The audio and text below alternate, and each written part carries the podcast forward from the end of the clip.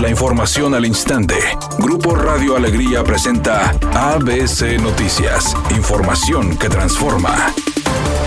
Nuevo León es el estado con más feminicidios en el país, llegando a superar al Estado de México y la Ciudad de México por la tasa de población. Así lo alertó Nadine Gassman, presidenta del Instituto Nacional de las Mujeres, quien agregó que pese a que otras entidades tienen números mayores en total, este estado encabeza las cifras de estos crímenes por la tasa de población que se tiene. Además señaló que a nivel nacional cerca de la mitad de los feminicidios se cometen en 100 municipios, de los 2.471 que existen en el país, y de esto Nuevo León concentra 10 de los más violentos contra las mujeres. Más o menos el 46% de los feminicidios se dan en 100 municipios.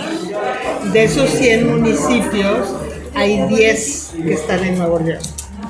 Eh, entonces sí es una situación importante que se está trabajando eh, en una coordinación con la federación, el Estado, por otra parte, dijo que se están haciendo acciones para empoderar económicamente a las mujeres como una forma de combatir la violencia de género, que incluye la certificación de empresas para que se tengan a mujeres en posiciones de toma de decisiones con salarios competitivos, entre otros.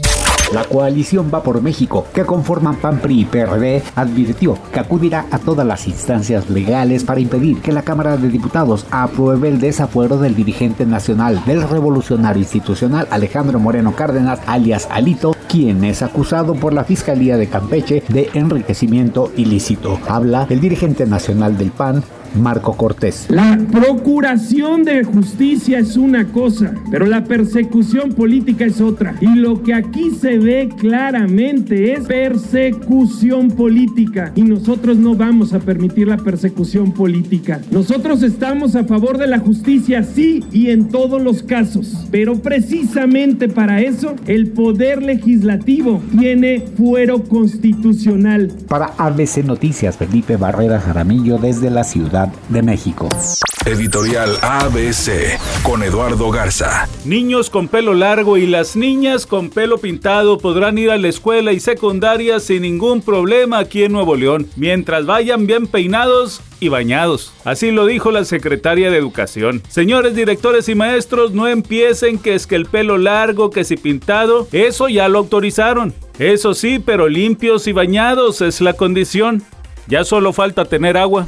ABC Deportes informa, el equipo de los Yankees tiene en Aaron Judge un bateador impresionante, 50 cuadrangulares los que tiene Aaron Judge. El día de ayer los Yankees perdieron 4-3 ante el equipo Los Serafines de California, pero Judge conectó su cuadrangular número 50. Es el segundo jugador en la historia en conectar 50 cuadrangulares antes de llegar al mes de septiembre. Enrique García.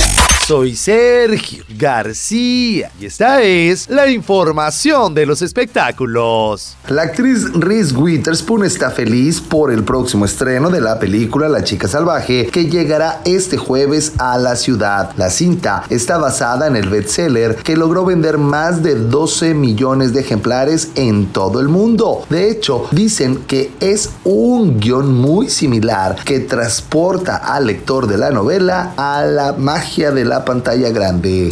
Es una tarde con cielo parcialmente nublado. Se espera una temperatura mínima que oscilará en los 30 grados. Para mañana miércoles se pronostica un día con cielo parcialmente nublado. Una temperatura máxima de 32 grados, una mínima de 22. La actual en el centro de Monterrey, 32 grados. Redacción y locución, Sandra Aurora Estrada Gómez. Buenas tardes. ABC Noticias. Información que transforma.